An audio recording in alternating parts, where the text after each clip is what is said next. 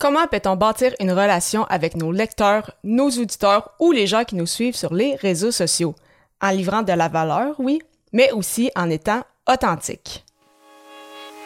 Les médias sociaux en affaires est votre rendez-vous hebdomadaire pour en connaître davantage sur les différents réseaux sociaux et les plateformes de création de contenu dans un contexte d'affaires. Chaque semaine, je, Amélie Delebel, répondrai à une question thématique qui vous permettra d'appliquer concrètement ces conseils pour votre entreprise. C'est parti!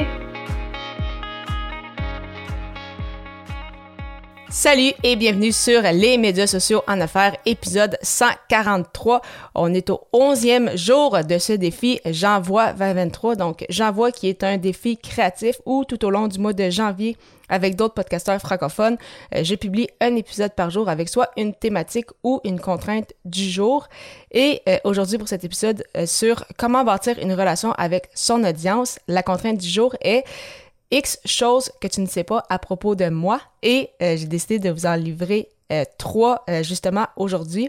Et quand je parle justement donc comment bâtir une relation avec son audience, bien évidemment on entend souvent ce terme, mais vraiment l'importance d'être soi-même le plus possible, être authentique non seulement parce que c'est beaucoup plus facile être soi-même, mais à la longue, ça devient difficile aussi de jouer un, personnage, ça devient épuisant. Donc, si on essaye de prendre comme une, un certain rôle, comme si on était au cinéma ou si on faisait une pièce de théâtre, à chaque fois euh, qu'on crée des, des, pièces de contenu, c'est ça, ça devient vraiment épuisant sur, euh, sur le long terme. C'est vraiment toujours plus facile d'être soi-même. Ça ne veut pas nécessairement dire de tout se livrer euh, au complet.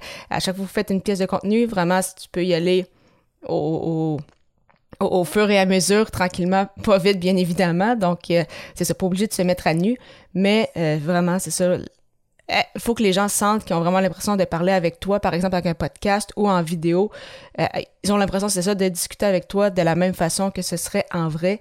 Et ça, vraiment, ça va permettre de cliquer très, très fortement avec, avec ton audience et euh, pour entrer justement donc dans cette contrainte du jour euh, pour euh, vous livrer certaines choses que tu ne sais peut-être pas à propos de moi. Donc, je vais tout de suite y aller.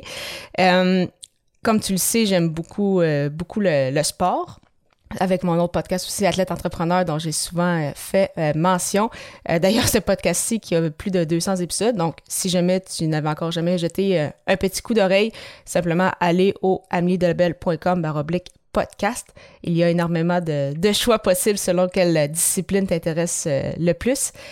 Mais euh, aussi, euh, une autre grande passion que j'ai, en fait, c'est tout ce qui touche à la culture japonaise. Donc, que ce soit les mangas, les animés et même la musique japonaise. Donc, ça, c'est peut-être quelque chose que tu ne savais pas à propos de moi. Et c'est vraiment, en fait, quelque chose qui bien présent depuis quelques années. En fait, depuis mon voyage au Japon avec mon copain en septembre 2018.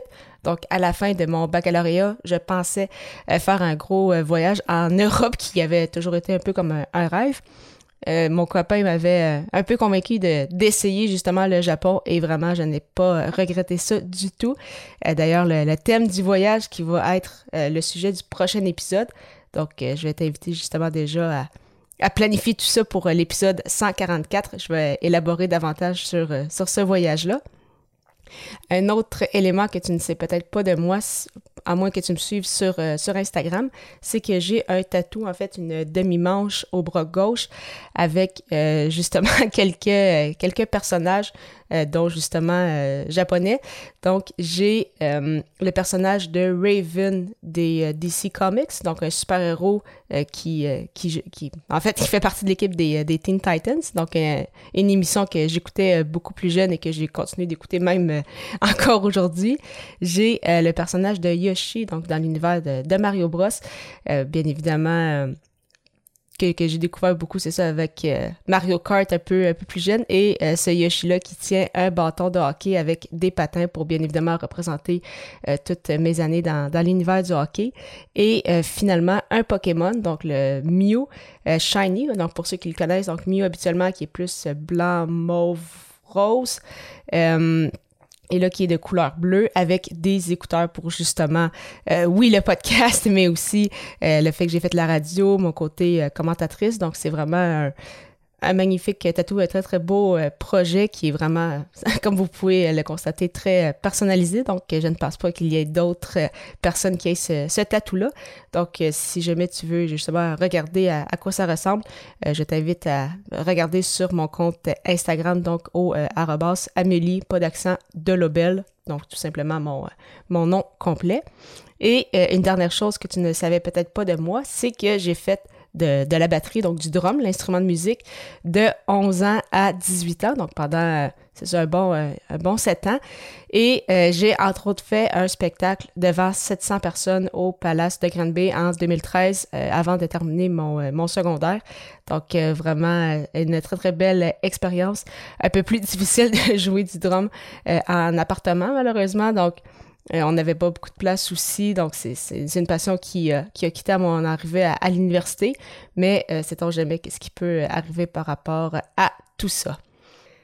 De ton côté, quelles sont les trois choses que peu de gens savent à ton sujet? Simplement me les mentionner en m'écrivant un courriel au amélie de 31 hotmail.ca. J'ai bien hâte de pouvoir échanger avec toi et au plaisir de te retrouver dès l'épisode 144 pour répondre à la question est-il possible de combiner voyage et travail? Au plaisir!